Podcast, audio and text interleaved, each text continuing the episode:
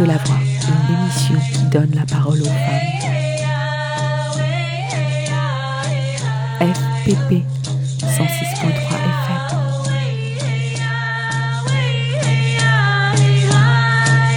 Bienvenue dans Les femmes ont de la voix, une émission mensuelle qui donne la parole aux femmes.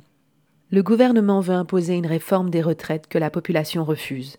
Depuis le 5 décembre 2019, qui marque le début du conflit social, de nombreuses grèves et manifestations ont lieu. La colère gronde dans le pays.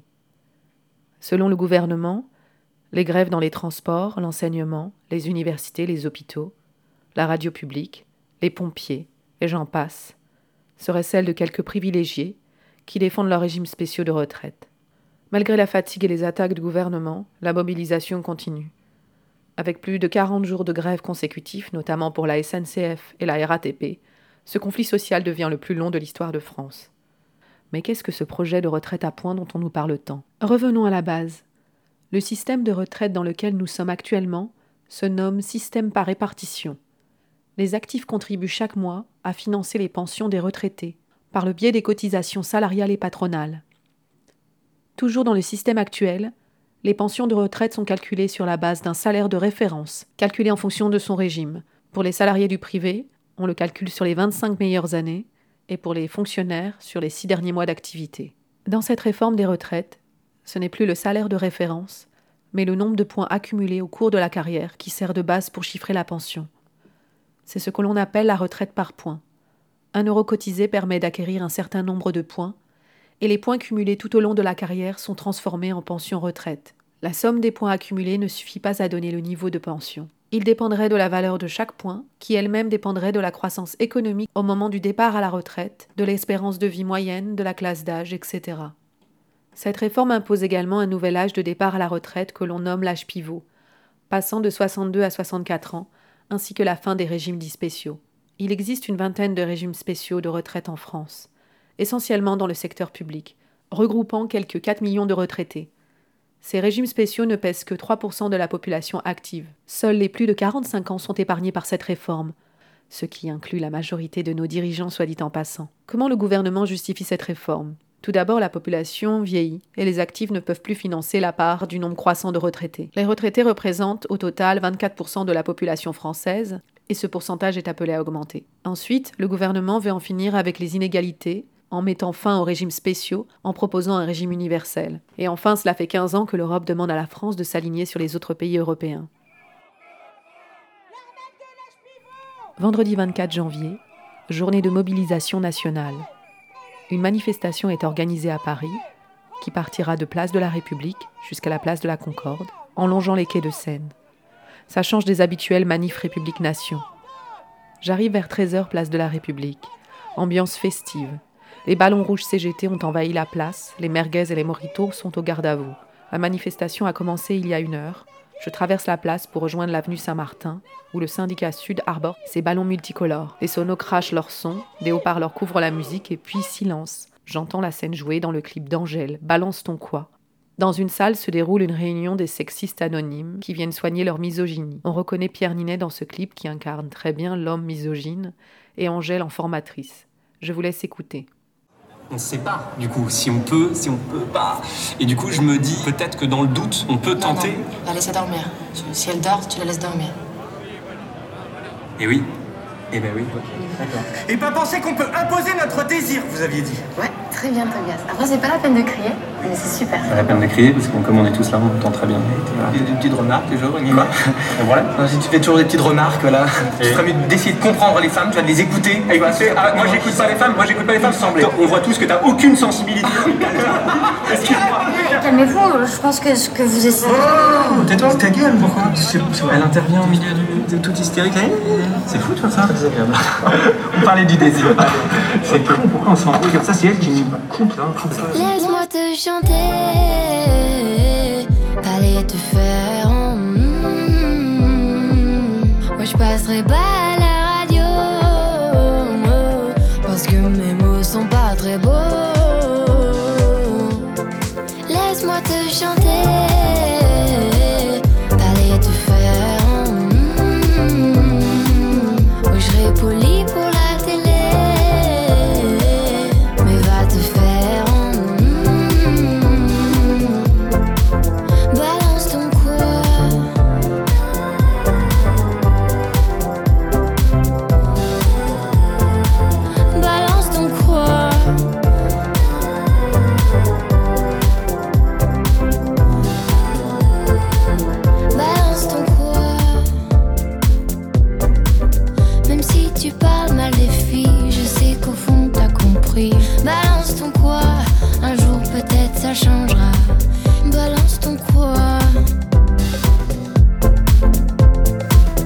Ce qu'il faut bien comprendre, c'est que quand une fille dit non, on peut croire que. Et en fait, c'est non.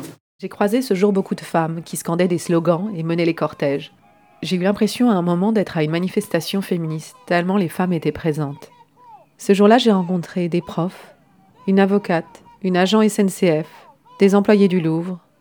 Chacune, à son tour, a donné sa version de la réforme des retraites et des mobilisations en cours. Alors, euh, c'est pour une émission qui s'appelle Les femmes ont de la voix, diffusée Oui. sur Fréquence Paris Pluriel. Très bien. C'est une émission plus, mensuelle, une voilà. émission de femmes. Exactement. Euh, spéciale euh, bah, mobilisation en Voilà. France, pas seulement les retraites, mais en général. Alors, moi, je suis Chris, je suis prof d'espagnol depuis 30 ans. Je me mobilise parce que eh ben, je vois les choses changer, changer depuis euh, quelques années. La retraite, ça a été en fait euh, le point qui a fait exploser les choses. euh, Mais Et donc, vous êtes en collège? je suis en collège, voilà, j'ai des cinquièmes, euh, quatrièmes, troisièmes. Vous êtes concerné par la réforme? Alors, je suis complètement concernée parce que, enfin, je suis concernée d'abord parce que j'ai des enfants, parce qu'il y a des jeunes autour de moi, parce que d'une manière générale, j'ai jamais bougé que pour moi. Je bouge aussi pour les autres et puis pour ceux qui arrivent derrière. Et en fait, euh, on, on s'est fait avoir comme beaucoup, c'est-à-dire qu'au départ, quand on embrasse cette carrière de prof, euh, on est peu payé. Mais on se dit, bon, bah, ça va aller parce qu'on va être, notre retraite va être calculée sur les six dernières années. Or là, d'un coup, euh, non, c'est terminé. C'est-à-dire qu'on a signé pour quelque chose au départ, qu'on nous retire à la fin. Et ça, c'est dégueulasse. Voilà pourquoi on est en colère. Comment se justifie le gouvernement par rapport à ça? Ah, Le gouvernement dit qu'il va nous augmenter. Voilà, que ça va être une retraite par point. Après ça, le point, euh, bah forcément, c'est eux qui vont le calculer, la valeur du point. Donc on sait bien que, on sait bien qu'on se fait avoir. euh, donc euh, non, voilà, justifier, non. Moi, j'ai pas trouvé de justification valable. Est-ce que vous avez fait grève? J'ai fait grève, bien sûr. J'ai fait toutes les journées de grève et toutes les manifs. Ça représente quoi depuis, depuis moi, décembre? ça représente ma sixième journée de grève là. Qu'est-ce qui se passe pendant ces journées? Eh ben, pendant ces journées, le matin, on fait des AG euh, dans le coin où j'habite. Je suis dans le 91. Ensuite, on vient à la manif. Voilà, et puis euh, bah, on débriefe euh, tout ça euh, dans des assemblées générales. Vous pensez que vous allez tenir encore longtemps? Alors moi, je tiendrai tant qu'il y aura un mot d'ordre de grève, je serai là, je les suivrai. Je suis, je suis en colère et puis de toute façon, maintenant, six jours de six jours perdus en salaire, voilà, j'ai plus rien à perdre. hein. Je suis, je suis dans la merde, comme on dit, donc voilà. Et puis, Concrètement- faut penser aux, aux cheminots qui sont en grève depuis euh, euh, plus de 50, je sais pas combien ils sont là, mais c'est euh, voilà. J'allais vous demander aussi, euh, au-delà de la réforme des retraites, est-ce que euh, vous pensez que ces mobilisations et votre mobilisation euh, va au-delà? Bah, ça va au-delà parce qu'il y a aussi la réforme des lycées, il y a la réforme des collèges qui va arriver. Enfin, euh, il y a de moins en moins de moyens euh, donnés à l'éducation nationale. Euh, euh, moi, je, je m'occupe euh, d'élèves en difficulté, mais je ne suis pas en REP.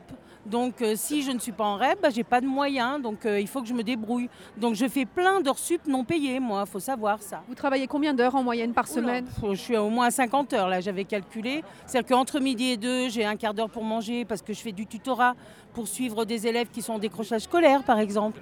Euh, ça, c'est pas payé. Euh, voilà, mais je peux pas laisser tomber ces gamins-là, quoi. Donc, forcément, on nous a, c'est un peu comme à la santé, enfin, dans le secteur de la santé. C'est-à-dire qu'il y a les malades, il y a, donc on nous a comme ça. Moi, j'ai les gamins, je veux pas les laisser tomber.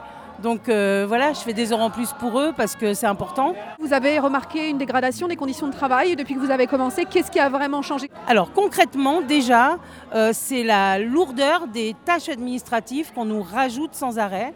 Depuis que j'ai commencé, ben, il y a Internet qui est arrivé, donc les mails, répondre aux mails euh, des supérieurs, des collègues, des parents. Le soir, ça doit me prendre environ une heure. Voilà, plus euh, les copies à corriger, plus euh, le moindre projet qu'on fait, il faut faire, euh, ça en plusieurs exemplaires, demander l'autorisation, ensuite faire un rapport sur est-ce que nos objectifs ont été atteints. J'ai l'impression de bosser dans le privé, quoi, dans une boîte privée. On me demande, on me demande de faire des, des, je sais pas, de justifier. Euh, de justifier avant, pendant, après le fait que moi, prof d'espagnol, euh, j'emmène mes élèves en Espagne, par exemple. Voilà, ça ne devrait pas être justifié. euh. Ça me paraît normal. Quelle est votre vision par rapport à la suite des choses, l'avenir de l'éducation nationale en France? Alors je vais vous dire, moi j'ai des jeunes collègues là pour qui je me bagarre aussi, qui sont en train sérieusement de penser à changer de métier. C'est-à-dire qu'on n'arrive plus à trouver euh, des, profs euh, euh, au concours déjà qui ne se présentent pas au concours. Ceux qui y sont, ils commencent à se décourager. Les jeunes se disent qu'il est temps de partir maintenant parce que c'est de pire en pire. Voilà, et, on a de plus en plus. Alors on recrute des gens qui ne sont pas profs, qui ne sont pas voilà, et qui s'occupent donc qui bouchent les trous, mais qui ne sont pas profs. Et voilà, je, je leur en veux pas spécialement, mais mais ça fait du mauvais boulot et ça donne surtout une image de l'école publique qui est très mauvaise. Donc euh, euh, où on veut se retrouver. Enfin, moi je suis une- moi je suis une enfant de l'école publique. Voilà, mes pa- ma mère était femme de ménage, euh, mon père était ouvrier, euh, et mes grands-parents étaient réfugiés politiques espagnols. Euh, c'est l'école publique, moi, qui a été un véritable ascenseur social. C'est plus le cas maintenant. Il y a trop d'injustices. L'école publique ne fait plus son travail. Les effectifs euh, ont augmenté également des bah oui. Oui, oui, oui, oui, oui, on est à, on est à 30 élèves et surtout ce ne sont pas les mêmes élèves. Ce sont des élèves qui ont d'énormes euh, difficultés d'attention de par euh, les écrans, de par un tas de choses. Voilà, c'est des gamins qui ont- sont aussi intelligents que ceux d'il y a 30 ans. Moi, j'ai jamais dit que c'était pire, mais il y a des problèmes d'attention, des troubles de l'attention et de la concentration, euh, des, troubles euh, au moment de travailler à la maison. Il faudrait qu'on puisse travailler uniquement à l'école. Pour ça, il faudrait qu'ils soient à, effectif réduit. S'ils étaient à effectif réduit, on pourrait mieux s'en occuper individuellement. Ils ont plus besoin d'attention individuelle, les gamins, maintenant. Voilà.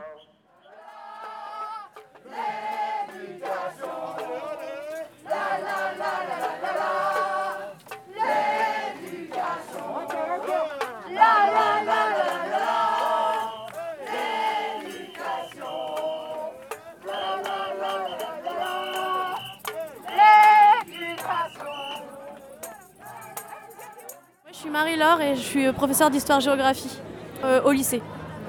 Depuis combien de temps Euh, ça fait 10 ans. Je vous ai remarqué parce que vous aviez une affiche où c'était écrit 0,1%. Est-ce que vous pourriez me dire à quoi ça fait référence? Euh, ça fait euh, référence aux propos de Jean-Michel Blanquer tenus sur France Inter ou RTL euh, la semaine passée, où il a dit que 99,9% des enseignants euh, le soutenaient dans sa politique en fait. Donc euh, vu que je ne fais pas partie de ces 99%, euh, eh bien je voulais l'afficher. Et euh, malheureusement, il y a beaucoup d'enseignants en grève, mais les chiffres sont très mal euh, relayés en fait. C'est-à-dire qu'ils ne nous oublient pas pour nous enlever nos jours de grève. Par contre, euh, les chiffres qui sont donnés souvent par le ministère sont complètement en décalage par rapport à la réalité des, des- des établissements mobilisés, que ce soit dans le primaire ou dans le secondaire. Est-ce que que aussi le supérieur, parce qu'on ne parle pas beaucoup du supérieur, mais il y a une énorme réforme qui s'annonce de, euh, finalement sur la recherche et qui va annonce la destruction de la fac en fait. Est-ce que vous avez d'autres éléments à me donner par rapport à cette réforme? Grosso modo, ça va entraîner la, destruction du statut de maître de conférence, une réduction drastique des euh, postes de professeurs d'université. Euh, je pense qu'on est, je manque de précision, mais autour d'on est moins de 200 euh, postes attribués, toutes disciplines confondues. Et je pense que c'est dramatique, puisque ce qui fait la richesse d'un État, c'est aussi la qualité de son enseignement scientifique, de sa recherche. C'est donc pour ça que vous avez beaucoup d'enseignants-chercheurs qui sont mobilisés aussi. Mais est-ce que vous savez en moyenne quelle est la retraite d'un enseignant, d'un lycée? Le problème, c'est que ça, la- la- ça diffère beaucoup selon euh, son statut, euh, finalement, enfin, son, son- son grade, est-ce qu'il est certifié, agrégé. euh, ça change aussi beaucoup pour les femmes, étant donné qu'il y a eu des périodes où elles ont arrêté de, de- de travailler. Mais on est aujourd'hui, je pense, autour de 2300. Enfin, c'est approximatif, hein, mais euh, 2300 mètres 2300 net, oui. En fait, selon les, les- les simulateurs, les enseignants, à mon cas, en fait, on va perdre à peu près aux alentours entre 5 et 800 euros de retraite de, de- de- de- enfin, par mois, en fait. Entre 500 et 800 euros. 500 et 800 euros, ouais. Au-delà donc euh, des réformes des retraites, euh, est-ce que vous vous mobilisez également pour d'autres choses euh oui, pour la réforme du, euh, du- les réformes Blanquer concernant l'industrie de l'éducation. Bah, c'est des réformes qui datent de l'année dernière et qui concernent tout, enfin, aussi bien le primaire que le secondaire. Moi, étant, dans le secondaire, j'ai été surtout mobilisée pour euh, la réforme du bac, qui entraîne une, euh, transformation radicale du, euh, du- baccalauréat et une destruction de la semaine d'examen terminale. Donc c'est la raison pour laquelle l'année dernière, j'ai aussi fait la grève des copies. J'ai retenu les copies du bac pour protester contre cette réforme. Ah bah, cette réforme, sous couvert de finalement de faire des économies, des économies budgétaires, puisqu'on va réduire le nombre, de profs, on impose des heures supplémentaires aux enseignants. On supprime progressivement tous les, postes de psychologues scolaires en fait et enfin de qu'on appelle les COP, les conseillers d'orientation psychologues. On enlève un certain nombre de dispositifs, on nous demande de faire davantage d'inclusion, on nous enlève des moyens. Et alors cette réforme du bac, euh, l'idée de Jean-Michel Blanquer, c'est de faire un bac beaucoup plus spécialisé afin que les élèves voilà, s'orientent vraiment dès la seconde. Mais euh, ça entraîne, euh, c'est hyper, assez technique. Hein, les, ça entraîne les élèves à choisir des spécialités dès la classe de première. Il y a tout un éventail de spécialités, sauf qu'elles ne sont pas dispensées toutes dans les établissements. Donc à terme, ça va entraîner euh, de la concurrence entre les établissements pour récupérer les bons élèves et comme d'habitude, c'est les établissements les plus défavorisés qui vont être euh, touchés. Ça entraîne aussi euh, la disparition du bac national. Puisque désormais les élèves vont passer des épreuves dans leur établissement qui sont corrigées par leurs propres professeurs. Et donc c'est ce qui est en train de se passer en ce moment, c'est la première session, ce qu'on appelle les E3C, où euh, les élèves passent des épreuves qui vont compter pour 30% euh, euh, de, de l'examen final. Et ce sont les professeurs du lycée qui doivent choisir les sujets, faire passer les élèves, les corriger, ça sur une période de un mois. Et c'est quoi le problème avec ça? Bah, le problème, c'est qu'on a une disparition du caractère national et de l'égalité finalement sur, sur, le, sur le territoire et que grosso modo, ça ne veut plus dire grand-chose puisqu'on va pas faire passer nos élèves selon des sujets qu'on aura choisis, on les corrige. Et euh, ce qui va compter à la fin, c'est pas tant, euh, c'est pas, pas, le diplôme du, bac, hein, c'est euh, d'où on vient, le lycée d'origine et ce genre de choses. Donc en fait, c'est reproduire encore plus les inégalités finalement sociales et c'est finalement confirmer que l'école ne joue absolument plus son rôle d'ascenseur social. Et qu'est-ce qui s'est passé avec Parcoursup? Bah, avec Parcoursup, c'est euh, à peu près euh, l'énorme problème de Parcoursup, c'est d'introduire une, euh, bah, une, sélection à, l'université et de défavoriser aussi les élèves qui bah, ont des dossiers un peu moins prometteurs que d'autres, viennent des établissements plus compliqués, même s'ils se donnent les moyens de, réussir. Et voilà, on, introduit une sélection à l'université, ce qui va à l'encontre du modèle français qui est censé permettre ouvrir à tous l'université et l'accès au savoir. Je pense qu'un professeur de, lettres, euh, il y a 20 ans, il avait à peu près euh, trois classes en lycée. Euh, là maintenant, on est à 4 ou 5 classes. Enfin, et tout ça, ça a une incidence sur le temps qu'on passe à préparer les cours, le temps qu'on peut apporter finalement aux élèves. Puis à côté de ça, on rajoute énormément de tâches administratives qui, bah, qui prennent du temps et qui sont un petit peu des moyens de, de faire semblant qu'on fait quelque chose, mais on n'a pas le temps vraiment de s'occuper des élèves. Les tâches administratives, ça, ça a augmenté en termes de temps de travail? Euh, oui, enfin, moi j'ai l'impression que ça a augmenté, c'est que des, dossiers à remplir, ce genre de choses. On n'a pas forcément d'heures dédiées euh, à ça. On nous demande de les remplir, mais on ne nous donne pas forcément le, temps, le volume horaire euh, nécessaire pour le, faire. Donc du coup, c'est des heures qu'on prend en plus sur notre temps personnel. Même par exemple, on nous demande de travailler de plus en plus en équipe mais on n'a pas d'heure aussi de concertation où on peut se réunir dans une équipe, ça prend du temps tout ça. par exemple, là tout concrètement sur les E3C, euh, on est censé se mettre d'accord avec les collègues, faire de l'harmonisation sur la correction d'une copie, mais en fait euh, c'est pas noté dans les textes. donc du coup, tout ça c'est laissé à la bonne volonté euh, des enseignants qui, bah comme on est aussi soucieux de nos élèves, on a envie de faire bien les choses, mais jusqu'à quand en fait? Ce qui me pèse beaucoup, en fait, on parle beaucoup de ça pour les femmes, mais de plus en plus, je trouve quand on est prof, il y a une énorme charge mentale en fait. Si on veut, enfin voilà, ça me. Qui est liée à quoi? Bah, les élèves nous demandent beaucoup, l'administration nous demande beaucoup, nous on se demande beaucoup à nous-mêmes aussi, euh, les parents nous demandent de plus en plus. Et euh, je pense que des fois il y a un sentiment euh, bah, d'inefficacité totale quand on voit que bah, on fait ce qu'on peut, mais on se dit qu'on pourrait. Enfin, il y a une forme de culpabilité aussi, on aimerait des fois pouvoir faire plus, mais on se dit que bah, là on peut plus. Et puis quand on voit qu'on n'est pas reconnu et vraiment méprisé par notre ministre euh, actuel qui nous, euh, qui nous déteste, hein, je pense, enfin, c'est voilà, c'est un peu rageant. Le lycée dans lequel vous travaillez, c'est un lycée qui, est classé, qui est classé particulièrement? Non, il n'y a pas de problème particulier, d'accord. Et est-ce que bah, vous avez la connaissance de peut-être une situation psychique euh, qui a évolué au fil des années par rapport euh, au nombre d'élèves par classe? Je parle des, euh, des collègues. S'il y a plus de départs, de gens qui, veulent se reconvertir, euh, d'arrêt maladie, des choses comme ça. Est-ce qu'il y a une évolution ou pas? Euh, ça, je serais pas capable de répondre. Je pense pas. J'ai l'impression qu'il y a beaucoup d'élèves qui demandent leur mutation parce qu'ils aiment- n'aiment pas trop le lycée. Euh, parce qu'il y a des soucis euh, internes au lycée euh, qui euh, déplacent beaucoup à, des jeunes collègues. Il y a un gros turnover, comme beaucoup d'établissements de, banlieue, en fait, où euh, on a des équipes qui sont pas du tout fixes. Il y a deux, trois piliers d'établissement, mais euh, voilà, moi, ça fait euh, six ans que j'y suis et j'ai l'impression de tenir les murs, en fait. Donc, euh, Vous êtes dans l'éducation nationale, vous n'êtes pas dans un privé. Ah ouais, non, je... oui. Et euh, ma dernière question, oui, c'était euh, c'était cette question de reconversion. Est-ce que ça, c'est quelque chose à la- Bah, en fait, là, en ce moment, je suis en train d'y penser, oui. Enfin, et je, je pensais pas du tout. je, pensais, je, je pensais pas du tout envisager ça, mais. Parce que j'ai vraiment choisi ce métier. Moi, j'ai toujours voulu être prof d'histoire, mais là, en ce moment, je suis en train de. de, de- d'y penser sérieusement, ouais. à cause des conditions de travail? Euh, bah, bah, pour être honnête, je pense qu'il y a deux choses. Euh, bah, je pense que des fois, c'est bien aussi de respirer un peu et- ou même de prendre euh, un an où on change un petit peu de, de choses et d'être de revenir un peu plus frais. Mais euh, là, oui, parce que clairement, nos conditions de travail se, dé- se- se dégradent vraiment. Moi, ce que j'aime dans le métier de professeur, c'est de pouvoir aussi, des fois, faire des, digressions ou euh, prendre du temps pour répondre à un élève quand je sens qu'il accroche. Ça, ça va être de moins en moins le cas, étant donné qu'on a des échéances permanentes et euh, ce genre de choses. Plus euh, l'augmentation du temps de travail, de tâches que je trouve inintéressantes et au détriment de l'enseignement. Et puis, bah oui, oui, la réforme actuelle, la réforme du statut de fonctionnaire, la réforme finalement du, de, la, de la retraite, oui, ça donne envie de changer un petit peu parce que nous, on est bien, on est bien dans le collimateur là.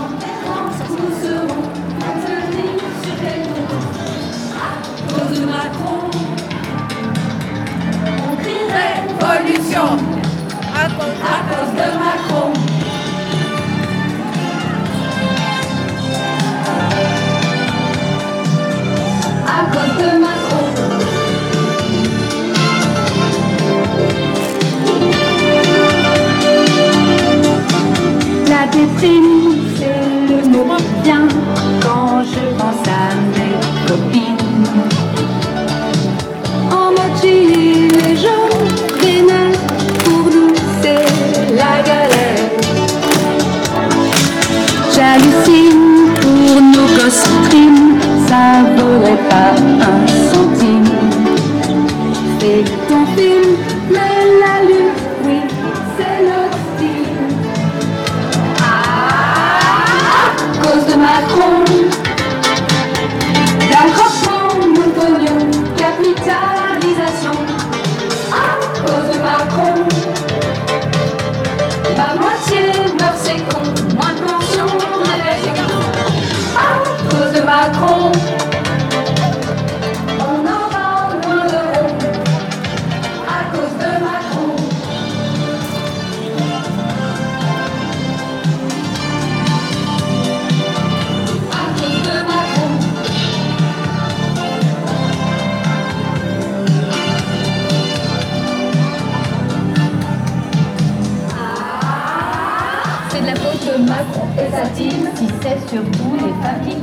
APL, chômage, les plus précaires les femmes d'aujourd'hui comme hier. C'est la faute de Macron et sa team De le voir maintenant qui est trash C'est quoi ce hic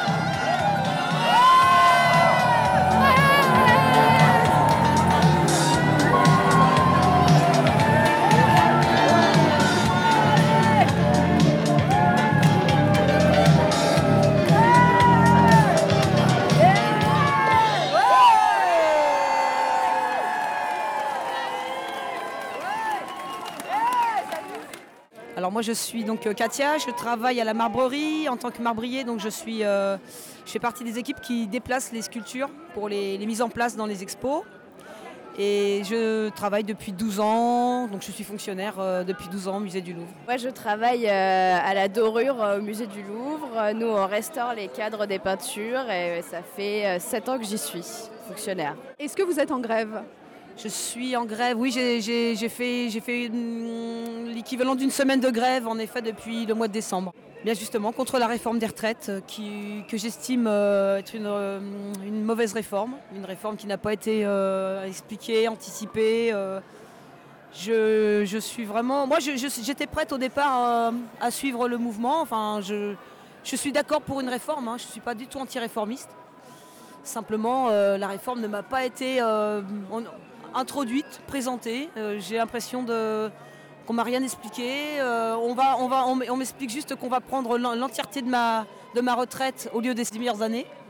Euh, j'étais même prête à, à ce qu'on prenne même les 10 meilleures années, mais l'entière- l'entièreté de ma, de, de ma, de ma carrière, quand on sait euh, les, les tout petits salaires avec lesquels on démarre, et les tout petits salaires même avec lesquels on finit, Dans la fonction publique, le, le- le salaire met énormément de temps à augmenter.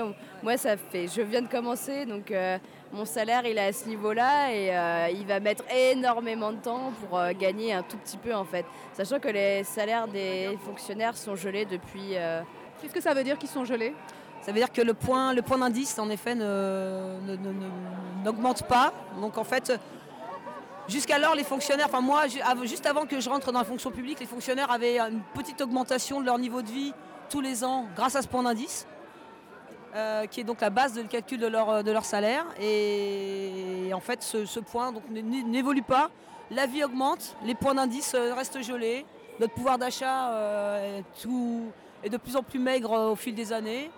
Qu'est-ce que vous répondez à ceux qui vous disent non mais vous avez un régime spécial, vous êtes privilégié, euh, nous euh, c'est sur les 25 meilleures années, vous c'est 6 dernières années, enfin c'est pas normal.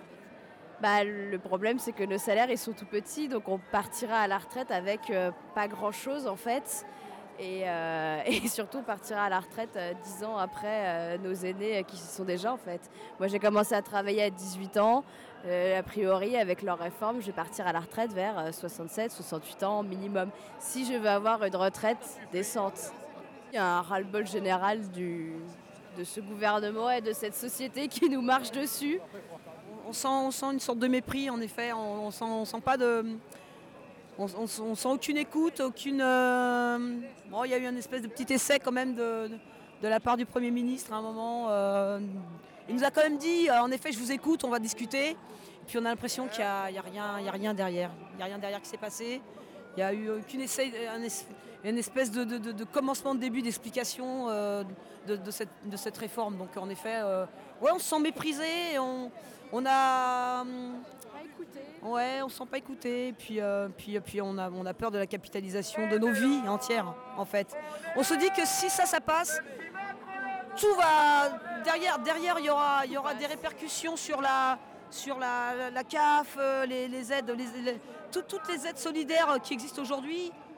On, sent que ça va, être le, début, le début de la fin, en fait. Il y a une espèce de, détermination comme ça à, tout casser et, et c'est ce qui nous fait très peur aussi. On a l'impression d'être dans une dernière bataille là, avant que tout s'écroule en fait. Est-ce que la mobilisation a été forte euh, au niveau du Louvre? Très moyenne, très moyenne parce que Louvre, euh, il y a quand même beaucoup de vacataires. Les vacataires ne se permettent pas forcément de faire grève parce que c'est des contrats qui sont courts.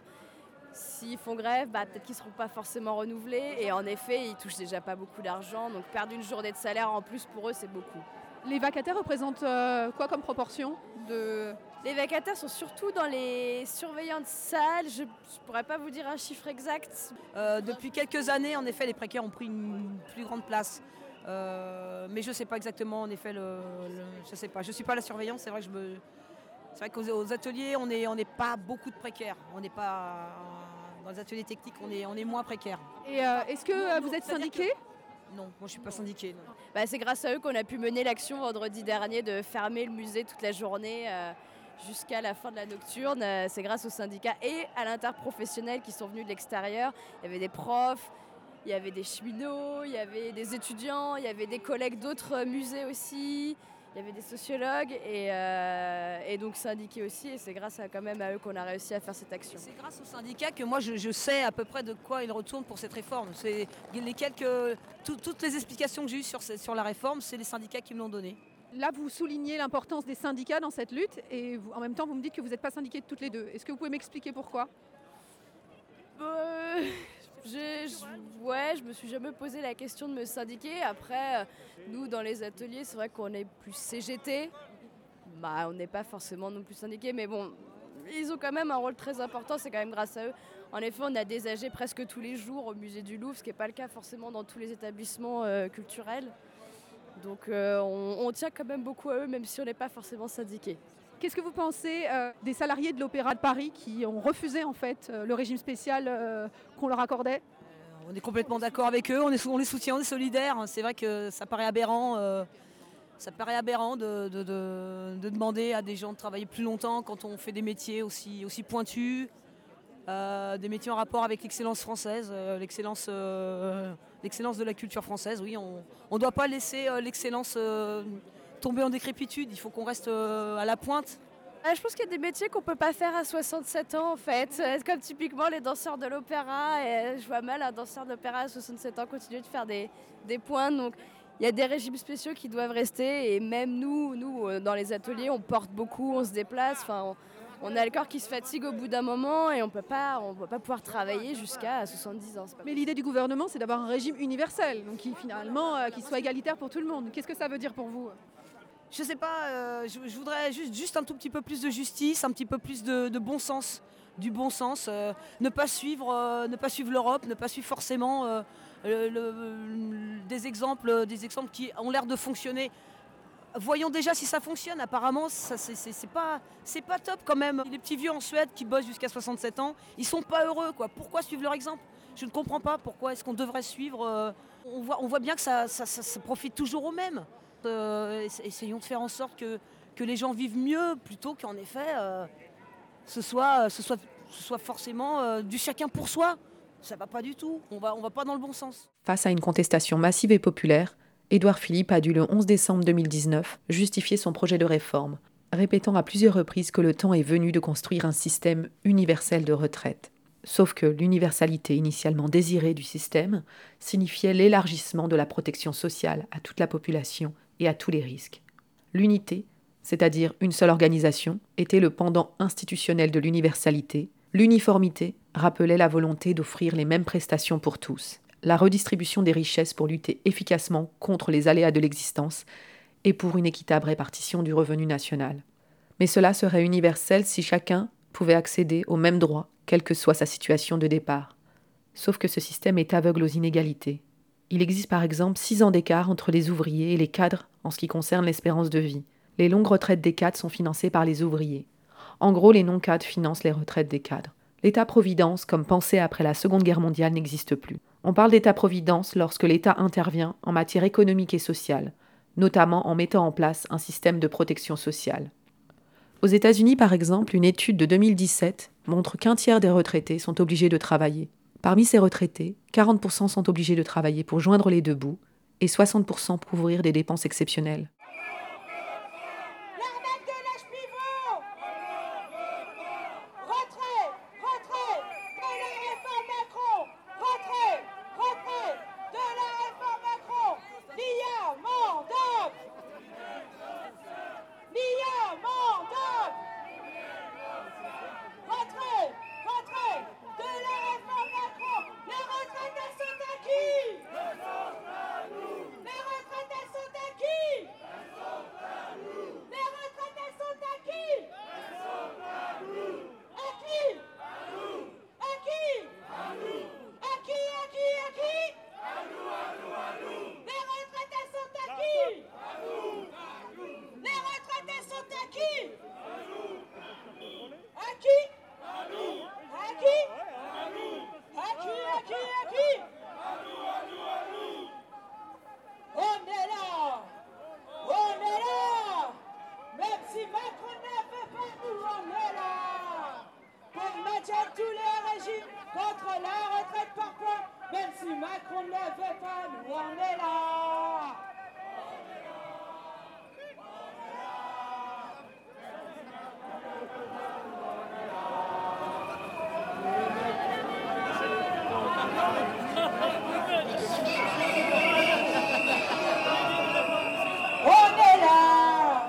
On est là Même si Macron ne veut pas, nous on est là Pour maintenir tous les régimes contre la retraite par points Même si Macron ne veut pas, nous on est là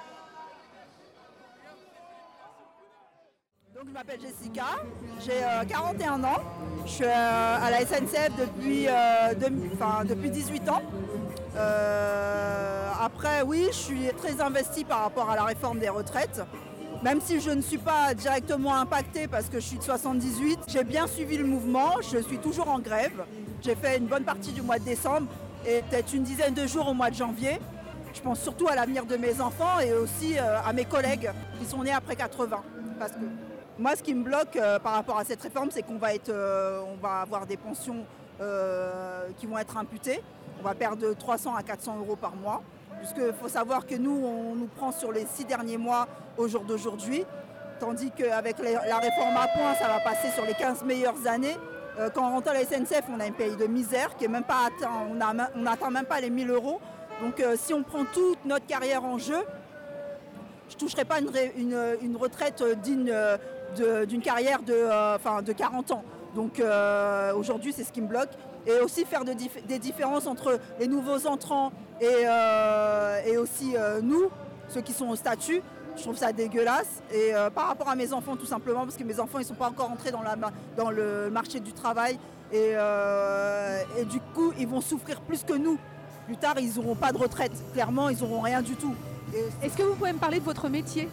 Moi, mon métier, je suis euh, chef d'équipe. Je suis responsable sur la ligne B. Euh, euh, ça fait depuis un an et demi. Avant, j'étais agent sur Gare du Nord. J'ai tenu un poste de maîtrise sur, ce, sur cette gare. Et en fait, je gère une équipe. Concrètement, je gère, une équipe en tant qu'agent de maîtrise. Et c'est au niveau commercial. Donc, je, vais voir mes agents tous les jours pour voir comment ça se passe, la montée en compétences, etc. Et qu'est-ce que vous répondez à ceux qui disent que euh, vous êtes privilégiés et qu'en fait vous vous battez que pour vous et que finalement euh, Quand on rentre à la SNCF, on a certains avantages, mais on a une paye de merde. Il faut dire la vérité, on a une paye de misère. Maintenant, ces avantages nous permettent de tenir. Donc aujourd'hui, moi, je suis, euh, on va dire, le plus gros avantage que j'ai à la SNCF, c'est d'être né à l'île de la Réunion et de pouvoir bénéficier tous les deux ans, partir sur mon île pour pouvoir voir ma famille, etc. Ça, c'est le plus gros avantage. Maintenant, privilégier les, euh, les trains gratuits, comme tout le monde peut le dire, on ne les utilise pas. On a très peu de place dans les trains, donc on n'a pas de privilèges par rapport à ça. On n'a plus de privilèges comme euh, on peut dire il y a 20 ans. C'est terminé. On nous supprime tout. Et aujourd'hui, on va nous supprimer aussi la caisse de retraite. Et c'est là où je trouve que c'est dégueulasse. Et est-ce que justement travailler à la SNCF qui a des inconvénients par rapport à d'autres travails? On pointe souvent les privilèges, mais peut-être que c'est pas tout rose non plus de travailler à la SNCF, notamment par rapport euh, à des horaires. euh, Moi, aujourd'hui, j'ai la chance d'être sur un, poste d'horaire de jour. Maintenant, euh, pendant 15 ans, j'ai fait des horaires décalés. Et je ne pouvais pas faire autrement parce que si on ne fait pas d'horaire décalé, on n'a pas de paye. Ce qui nous, ce qui nous paye aujourd'hui, c'est les primes de dimanche et fête et aussi les primes de, de soirée et d'extrême. Donc, il y a, au niveau paye, on ne s'y retrouve pas réellement si on ne fait pas ce genre d'horaire. Maintenant, moi, avec ma qualif D, enfin avec ma- mon poste de maîtrise, j'ai rattrapé un peu ça, mais je suis en poste de jour. Donc je fais, euh, avec euh, 18 ans de carrière, je fais 10 1800 euros en poste de jour. Dire du 10h, 17h, en travaillant pas les week-ends forcément. Donc c'est euh, triste en fait pour un poste de maîtrise. Dans le privé, je pense qu'on toucherait le double. Vous parlez en net hein Je parle anglais, oui. Non, en net, en net. 1800 euros net. Oui, en net, oui, pardon. Et, euh, et on dit souvent aussi que les femmes sont les grandes perdantes de la réforme. Est-ce que vous êtes renseigné par rapport à ça? Est-ce que Qu'est-ce que vous en avez à en dire? Ben, vu que j'ai trois enfants et que je me suis arrêtée de travailler pendant un petit moment, euh, je pense que oui, si on prend toutes mes années, je vais être une grande perdante. Donc en plus de ça, et, du temps partiel qui se joint à ça, euh, c'est sûr qu'en faisant le calcul de tout, on, perd- on va, on va perdre cher. Donc oui, je m'y suis intéressée. Ça remet en cause en fait tout un système parce qu'en fait on est dans une dans- là on est dans une société qui va vers le, le modèle américain, j'ai envie de dire. Le modèle américain, on va, partir, on va parler par rapport aux enfants. Euh, on va parler de nous, euh, la- la retraite qui veulent capitaliser. Donc euh, oui, là c'est la France qui va mal en fait. On parle d'une démocratie, mais quand on a vu le 9 janvier, je suis venu manifester le 9 janvier, on est arrivé à Saint-Lazare, on s'est fait gazer, on s'est fait taper dessus pour rien du tout. Donc euh, on, se demande en fait dans quel monde on va. C'est euh, critique. En fait, ça devient critique. Clairement, c'est plus la France qu'on a connue il y a 20 ans. Ça n'a plus rien à voir. Maintenant, moi, je tiens le coup parce que j'aime mon entreprise. J'aime bien la SNCF, je m'y sens bien, quoi qu'il arrive, mais j'ai pas envie qu'on touche aux, petits avantages que j'ai pu avoir quand je suis rentrée dans cette boîte. Après, c'est- dommage parce qu'en France, on a, on a créé une, une cohésion sociale, on a un, système social qui nous protège de beaucoup de choses. Là, après cette réforme des retraites, on sait qu'il va s'attaquer à la, réforme de la santé. Et la santé, on ne peut pas perdre no- notre sécurité sociale. Enfin, nous, on est. Enfin, pour l'instant, à la SNCF, on a notre propre sécurité sociale, mais la Sécu en elle-même, euh, on ne peut pas y toucher. On ne peut pas y toucher. Là, il y a la réforme des chômeurs, il y a énormément de choses qui se mettent en place. Donc, euh, c'est clair qu'aux États-Unis, dans les pays, ça, ça, ça fonctionne différemment. Mais nous, au jour d'aujourd'hui, pour les, droits de l'homme et tout ce qu'on peut euh, dire, enfin, tout ce qu'on peut accompagner, on ne peut pas y toucher. C'est pas normal, en fait, de- d'arriver, de, dire non, on supprime ça, on supprime ça, il ne se passe rien derrière. Donc c'est là où je où- voilà, c'est pour ça qu'aujourd'hui je suis là et, et que je manifeste et que j'ai manifesté toutes les journées où il fallait.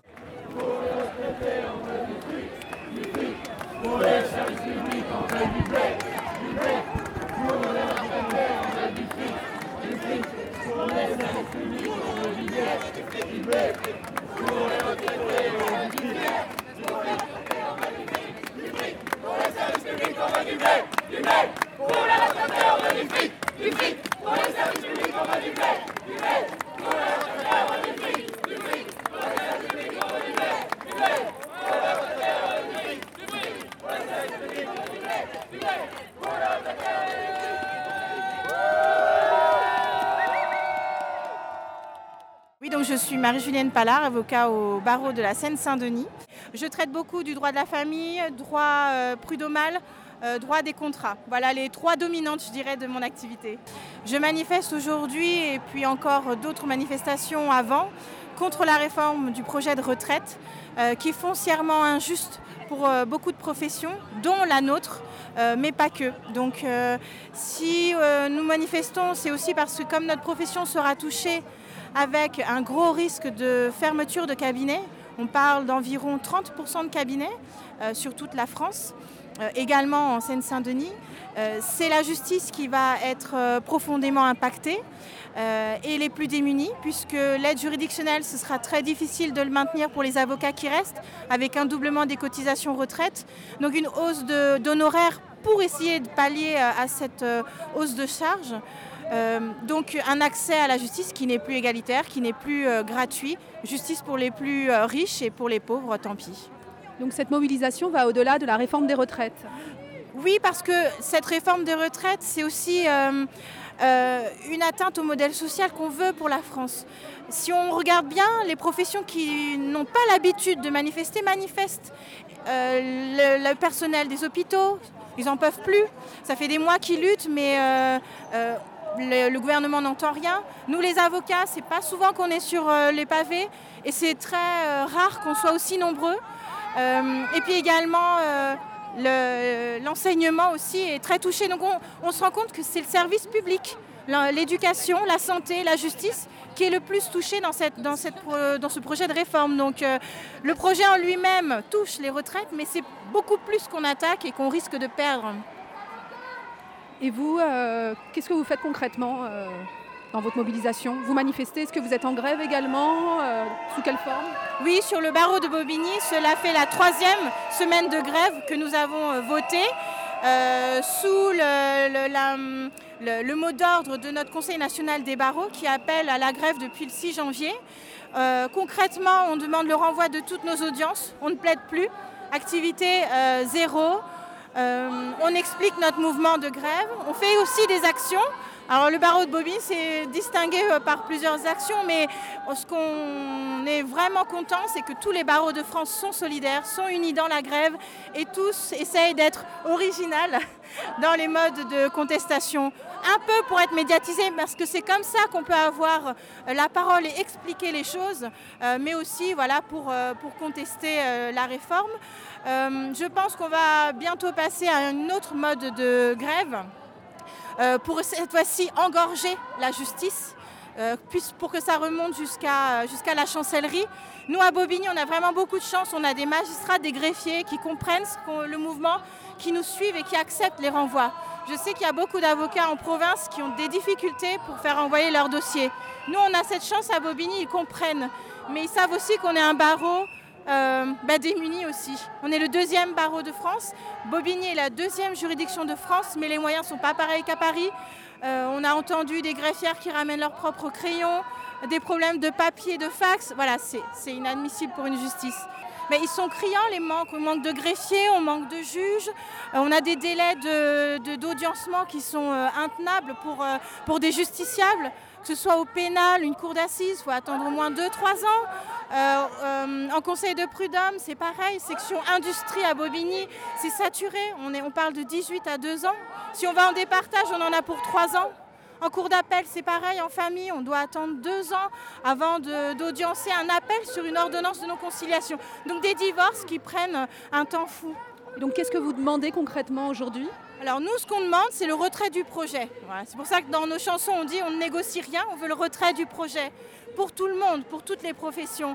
C'est pas comme ça qu'on va réformer euh, les retraites et certainement pas avec cette vision-là, en voulant donner à des fonds de pension, des assurances et les banques euh, la capitalisation de nos retraites il faut repenser les choses, mais ensemble, et pas le gouvernement fait tout seul dans son coin et nous l'impose et joue la sourde oreille et met tout le monde dans la rue. C'est pas comme ça qu'on entrevoit la société. Et si nous, les avocats, on est dans la rue, c'est que vraiment là, il y a une atteinte aux droits de tous les justiciables, pas que notre corporation. Même si c'est très injuste ce qui va nous arriver avec cette réforme, doublement de nos cotisations, perte de 30% de nos pensions, nous, nous versons 100 euh, millions d'euros chaque année au régime public. On ne coûte rien à l'État.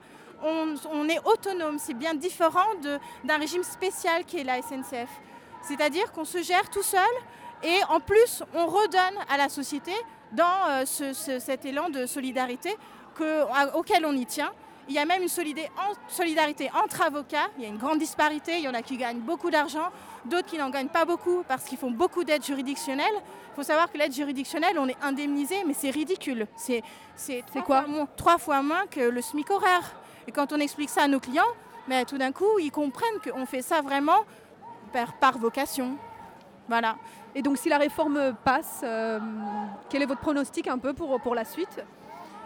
Alors on attend de voir, euh, le Conseil national des barreaux se réunit demain. On attend un peu de voir quelle sera l'impulsion qu'ils vont donner. La plupart des barreaux vont tenir leur assemblée générale.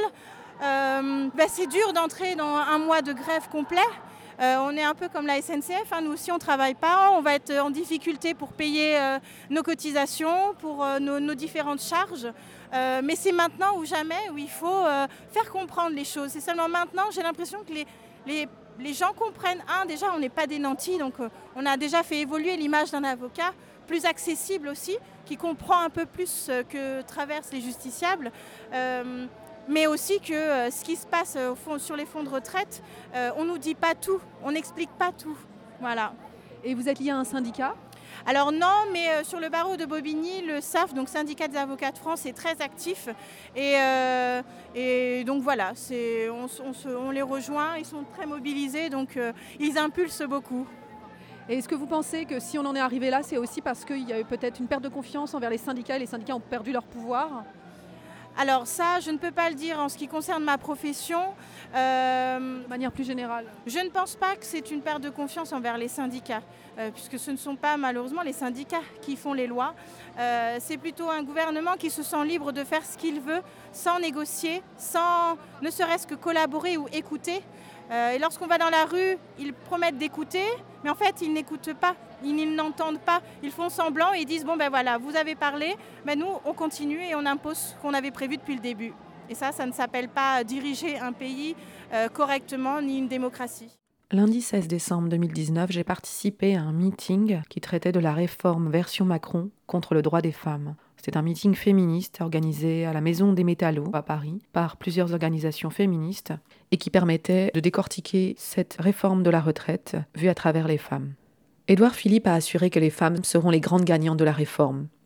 Le gouvernement promet il y aura un minimum de retraite à 1000 euros pour une carrière complète. 40% des femmes n'ont pas de carrière complète et le minimum à 1000 euros était déjà prévu depuis 2003 dans la loi. Les femmes résidant en France touchent 1123 euros de pension brute en moyenne. C'est presque 42% de moins que les hommes, qui perçoivent 1933 euros. Pour les fonctionnaires, la retraite sera calculée sur toute la carrière au lieu des six derniers mois.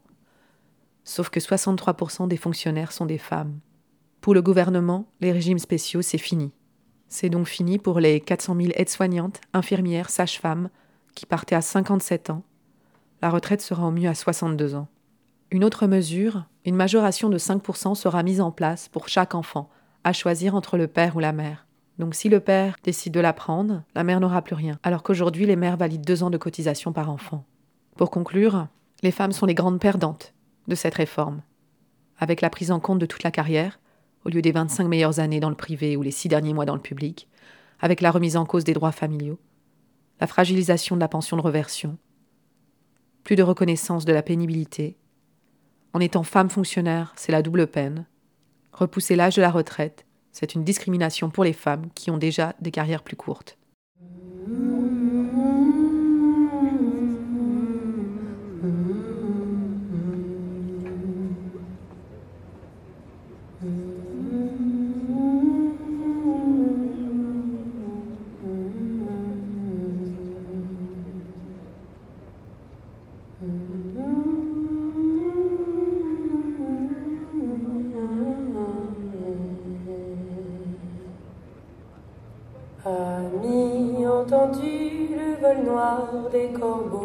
Sur nos plaines. Amis, entendu les cris sourds du pays qu'on enchaîne? Oh, et partisans, ouvriers, paysans, c'est l'alarme. Ce soir, l'ennemi connaîtra le prix du sang et les larmes. Montez de la mine, descendez des collines, camarades. Sortez de la paille, les fusils, la mitraille, les grenades. Oh, et les tueurs à la balle et au couteau, tu évites. Oh, et saboteur, attention à ton fardeau, dynamite. C'est nous qui brisons les barreaux des prisons pour nos frères. La haine à nos trousses et la faim qui nous pousse, la misère. Il y a des pays où les gens au creux des lits font des rêves. Ici, nous vois-tu, nous on et nous on nous on. Ici, chacun sait ce qu'il veut, ce qu'il fait quand il passe. Ami, si tu tombes, un ami sort de l'ombre à ta place. Demain, du sang noir séchera au grand soleil sur les routes. Chantez, compagnons, dans la nuit, la liberté nous écoute. Amis, entendu les cris sourds du pays qu'on enchaîne? Amis, entendu le vol noir des corbeaux sur nos plaines? Oh, et partisans, ouvriers, paysans, c'est l'alarme. Ce soir, l'ennemi connaîtra le prix du sang et les larmes.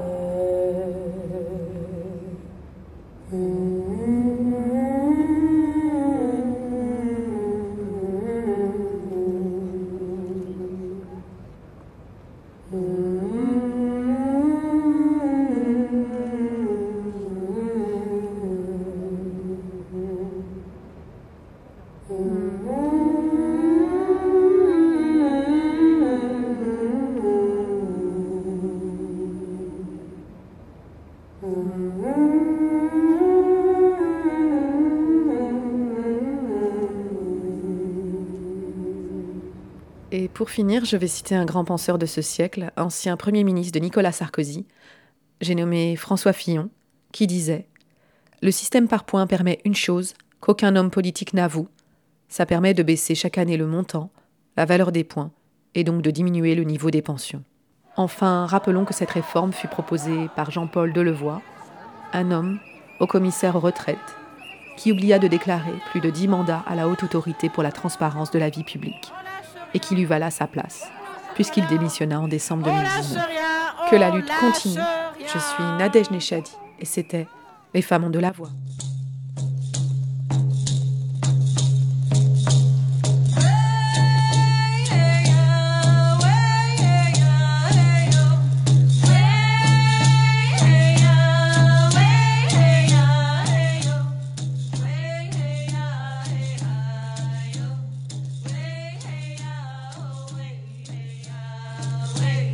Femmes de la voix, une émission qui donne la parole aux femmes.